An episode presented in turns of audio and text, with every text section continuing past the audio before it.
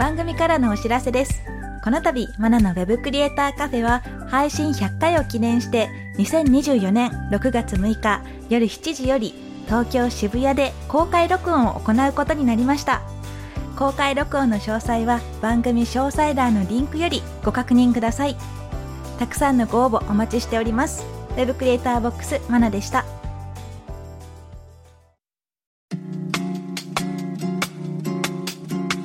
のウェブクリエイターカフェ。ウ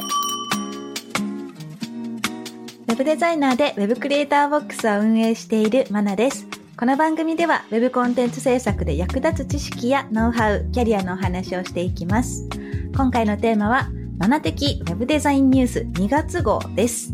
最近あったことだったり、最近気になるウェブデザインのニュース、読んだ本なんかを紹介していきたいと思います。近況についてなんですが、X などでお知らせをしているんですが、IT エンジニア本大賞というのに前回ノミネートされたっていうお知らせをしたと思うんですが、そちらにですね、ベスト3に選出されました。ありがとうございます。で、トップ10の発表があったのかな？はい。技術書部門とビジネス書部門。それぞれ10冊ずつ紹介があって、で、さらにその中のですね、トップ3に選ばれたというものです。で、こちら、各10冊ずつ、20冊がですね、ウェブサイト上に紹介されているんですが、どれも見応えのあるものばかりで、私も実際に読んで紹介したようなものもたくさんありましたので、まあ、何か読みたいなとか、ちょっと最近勉強してなかったなっていう方は、こちらを参考に次読む本とかを探してみるといいと思います。で、トップ3に入った方はですね、さらにプレゼン大会というものにお呼ばれしまして、2月15日木曜日のデベロッパーズサミット2024デブサミってやつですね。こちらに招待されまして、で、この本を書いたきっかけだとか、内容だとか、そういうのをプレゼンしてくださいというふうに言われてます。プレゼンかと思いながらですね、5分間ぐらいの結構短いものではあるんですが、なかなかの人数が集まるようで、今から緊張しております。はい、頑張ります。で、このデブサミ、まあ、ちょこちょこですね、毎年開催されているのかなと思いますが、今回は東京ベルサール羽田空港というところで開催されるようです。で参加費は無料とのことなので、まあ、ぜひ事前登録をして現地で聞いてみてください。いかに緊張してるのかっていうのが伝わると思います。緊張しないようにね、はい、頑張って 喋りますので、よかったら聞いてみてください。その他、まあ、プライベートなお話だったら、私、駅伝に出ることになりまして、駅伝って、ちょっと、なんだそれみたいな感じなんですけど、まあ、運動をしていて、まあ、69回のお話の中で、トライアスロンに出たよ、みたいな話をしたかと思うんですが、まあ、それを知ってる地元の友達からですね、声をかけていただきまして、走れるよねみたいな感じで。え、う、走れるけどってなったら、まあ、駅伝ちょっと人数足りなさそうだからちょっと来てくんないっていうことで、地元である駅伝大会で走ることになりまして。まあ、そんなに長くないんですけど、3キロとか4キロくらいなんじゃないかなと思うんですが、まあ、そこに突然ね、入ることになっちゃいまして、今から緊張、もうこれもね、緊張ばっかりなんですけど、突然呼ばれて、突然ね、させられたりっていうこともあるんですが、はい、頑張ろうと思います。で、その駅伝って、皆さん、地元でも多分あると思うんですね。今聞いてる方の中でも、地方の方だったり、都会の方に住んでる方もいらっしゃると思うんですが、実は結構地元の方で開催されてると思うんですよ。で、ただ知らないだけっていうことはよくある話で、地域のイベントだとか、スポーツ大会とか、そういうのご存知ですかね？なかなか、あの、地方とかだったら、なんとか町だよりとか、なんとか市だよりみたいなのが配られたり、あと、回覧板っていうのが回ってきたりっていうのもあると思うんですが、都会の方だと、なんかそういうのがないらしく、どうやって地域の情報を得てるのかなっていうのが不思議にずっと思ってて、で、聞くところによると、能動的に動かないと、その地域のウェブサイトに行くとか、インスタグラム見るとか、そういう自分から動かないとイベントの情報とかが得られないっていうふうに聞いたんですね。で、そうなると地方の方だったら、私の地域だったら、各週2週間に1回、なんとかしだよりみたいなのが届いて、最近行われたイベントの内容とか、今後こういうのやります、なんとかピクニックみたいなのが 結構来るんですが、そういうのが都会の方はないというふうに聞いてます。で、地域の方だったら、ウェブサイトが逆になかったりするので、もう本当にその紙のお便りしか告知をされないんですよね。だからこう、リーチする層も本当にそこに住んでる人しか知らない情報がたくさんあったりするんですよね。で、その駅伝の話とかも、ウェブサイト、なんかかつての駅伝どうだったのかなって調べてみたんですけど、なくて、そんな情報が、まるでなくて、もう本当に私の幼馴染の Facebook で、去年こんなのしたよ、みたいなのを、やっとたどり着いてみた、みたいな、その程度なんですよね。だから、情報を集める手段だったり、そういうのは全然違うんだなと感じました。で、それもですね、69回でお話しした通り、スポーツだとか、そういう地域のイベントのウェブサイトがないとか、あってもすごい古くて見づらいとか、こういうところでビジネスチャンスがあるんじゃないかなっていうふうに感じてます。前回のそのスポーツイベントでも管理する人が多分いないとか、なんじゃないかなって思うんですね。その詳しい方がいないから相談したいけど誰に相談すればいいかわからないとか、そういう人に向けて駆け出しのね、地域の方に住んでらっしゃるフリーランスの方とか、私できますよとか、え私だったらこうしますよとか、もう勝手に作っちゃって、こんなん作ったんですけど、使いませんかみたいな感じで営業していくっていうのも、地域ならではのやり方ではあるかなと思います。都会の方だったら本当にお店もたくさんある分、ちゃんとマーケティングとかもやってるんですよね。ウェブサイト自分で用意してとか、SNS 使ってっていうことはされてるんですが、地域だとどうしてもそういうところが疎い方が多かったりするので、それを助けるのは私よみたいな感じで、もう自ら手を挙げて動いてみるっていうのもいいかなと思いました。地域だから仕事がないよっていうんじゃなくて、もう自ら探していく。自分から動いて掴んでいく。そういうスタンスでいるといいと思います。続いてですね、最近私が注目している Web 関連のニュースとか、そちらの方になってくるんですが、最近本格的に使い始めたのが Tailwind CSS というものです。フロントエンドの方だったらゴリゴリ使っている方もいらっしゃるかと思うんですが、えこの Tailwind CSS、まあ、似たようなもので言うと、 Bootstrap があったりしますが、一言で説明すると、 utility first な CSS フレームワークです。っていうふうに紹介されてます。全然わからんっていう感じだと思うんですけど、 utility first って何やっていうところですね。え、これが一つのクラスに一つの CSS の指定がもう最初から用意されていて、その CSS を読み込んだら用意されているクラスを指定した要素に適用されますよっていうものです。なので CSS をもう全く書かずにクラス名を指定するだけでそのスタイルが適用されるっていうようなものになってます。で、ブートストラップとは違って、ブートストラップってもう例えばボタンっていうクラスがあって、で、それを適用させたら、文字のサイズだったり、装飾がすべてひっくるめてボタンの形にしてくれるんですが、テールウィンド CSS だったら、背景色の指定のクラス、文字サイズのクラス、文字色のクラス、大きさのクラスみたいな感じで、とにかくたくさんクラスが用意されてます。それを指定しないといけないんですが、まあ、その分カスタマイズがしやすいんですね。自由度がある感じになってます。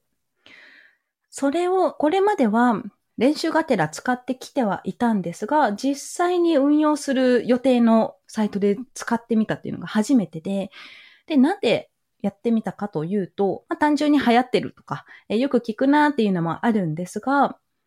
Tailwind CSS を採用すると CSS ファイルをもう作らなくて済むんですね。もう HTML とか、まあ、 React だったら React のファイルに直接クラス名を指定するだけでスタイルが作れるので、まあ、ファイルがまずいらなくなると。えー、ファイル数が少なく済みますっていうのと、まあ、ファイルを開けて CSS を書くっていう作業がもうほぼなくなるので、まあ、効率よく進められるんじゃないかなと思ってやってみました。っていうのと、あと、最近、イーロン・マスクさんのですね、本を読んでみて、その中で、既存の政策の流れは疑え、みたいな感じで書かれてたんですね。これまで当たり前だと思ってたものが、今でも通用するのかっていうのを最近よく考えるようになって、で、これまでだったら HTML にコンテンツ、CSS に装飾、JavaScript に機能みたいな感じで分けられたものをReact だとか、最近私が Next.js 使って構築しているので、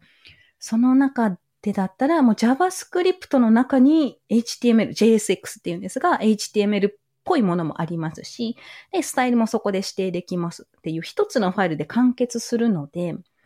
そういう流れになるんじゃないかなとか、まあ、なってきてるんじゃないかなっていうことで、このテールウィンド CSS も採用して、ちょっとこれまでの制作とは違う流れでやってみようっていう試みで採用してみました。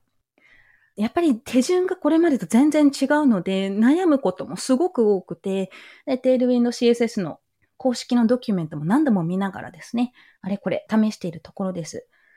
で、テールウィンド CSS 聞いたことあるけど、ちょっと使いたくないなとか使いづらいなっていう思ってる方もたくさんいると思いますね。で、その理由の一つ、私もこれがあるから、ちょっと使いづらかったっていうのが、まずクラスがすごく増えるので、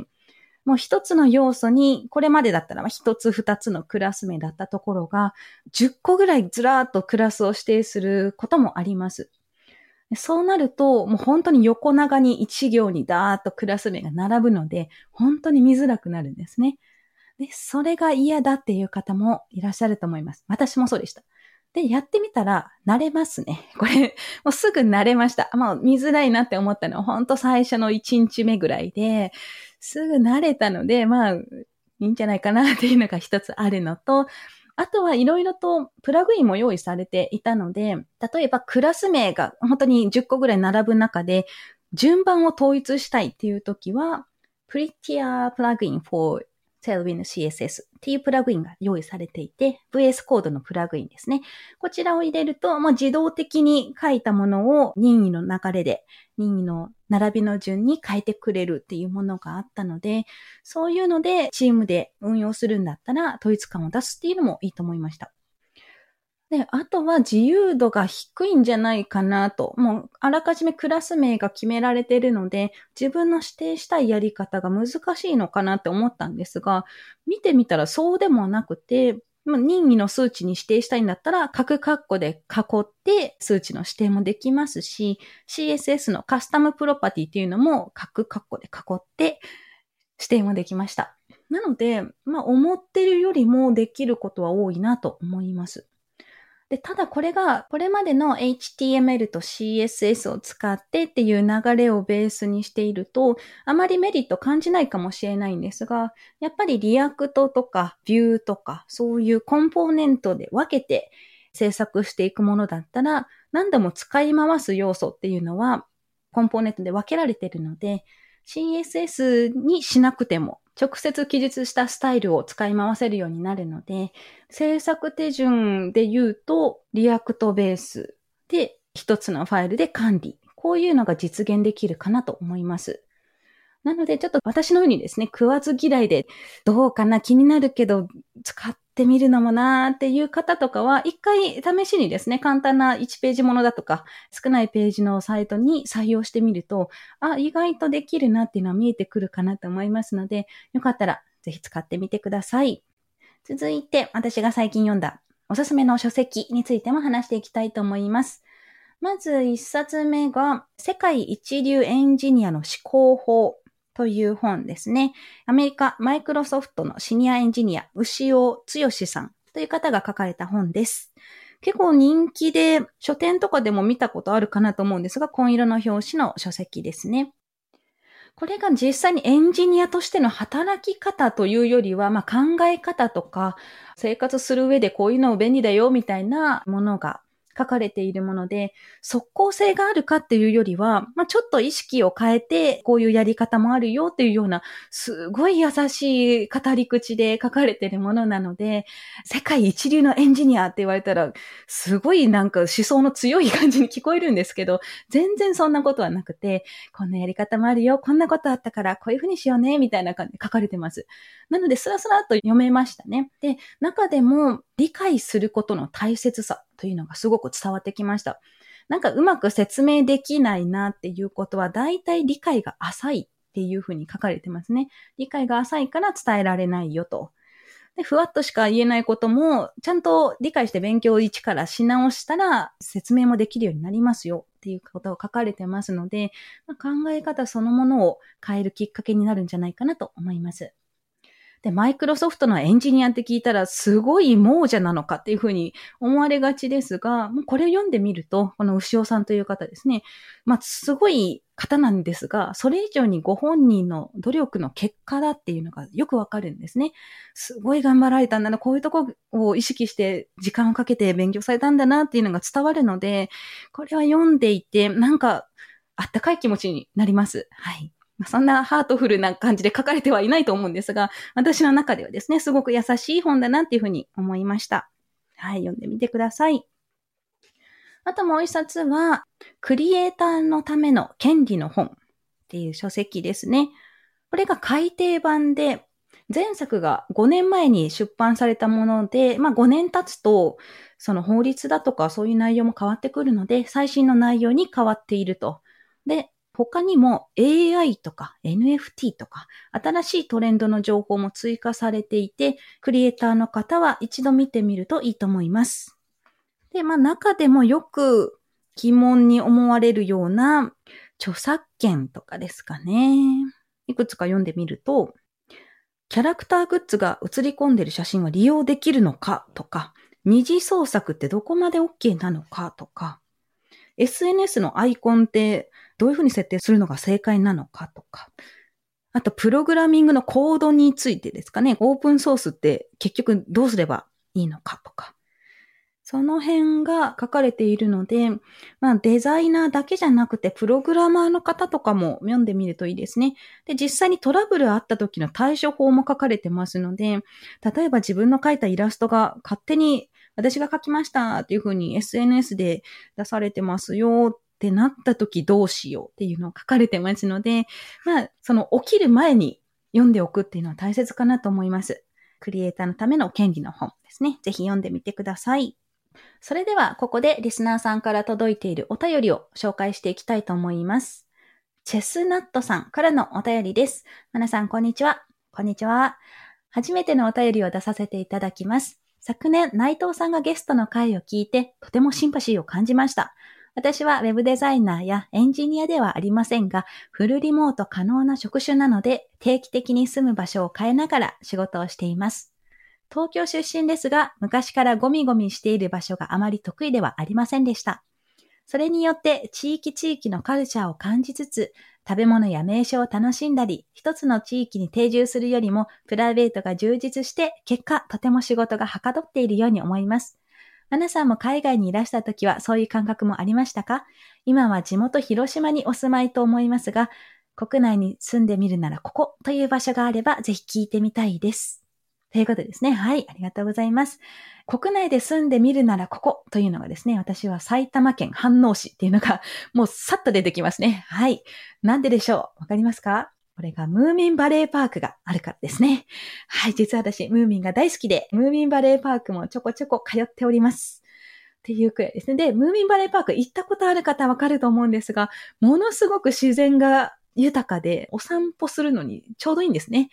で、毎日あの近くに住んで、毎日うちのワンコのお散歩、ムーミンバレーパークの方行ってみたいなという密かな夢があったりします。